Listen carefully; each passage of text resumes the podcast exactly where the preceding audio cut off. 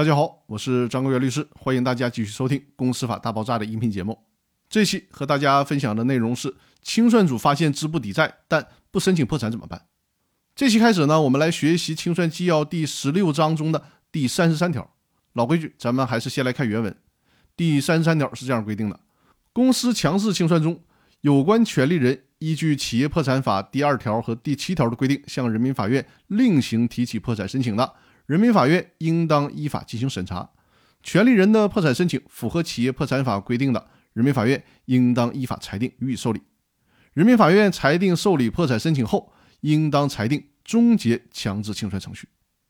这一条呢是关于另行受理的破产清算程序吸收强制清算程序的问题。公司在强制清算中，由于清算程序由清算组掌控着。期间呢，也可能出现虽然清算组发现了公司财产不足以清偿债务，但是因为某种原因就是不申请破产，从而损害债权人利益的情况。那么本条规定就是为了保护其他权利人依法享有对发生破产原因的公司申请破产的权利。当有关权利人另行提起破产申请后，针对权利人的破产申请，人民法院既不能以公司正在进行强制清算。也不能以公司的人员下落不明、财产状况不清为由推脱，而应该是对权利人的申请认真的审查。如果是符合破产条件的，就应该终结强制清算程序，依据更为严格的破产程序来终结公司的存续。那以上就是本期的内容。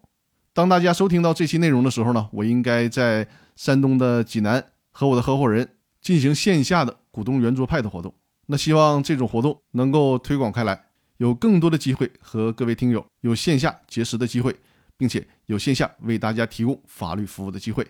那好，本周的分享就到这里了，感谢各位的收听，谢谢大家，周末愉快。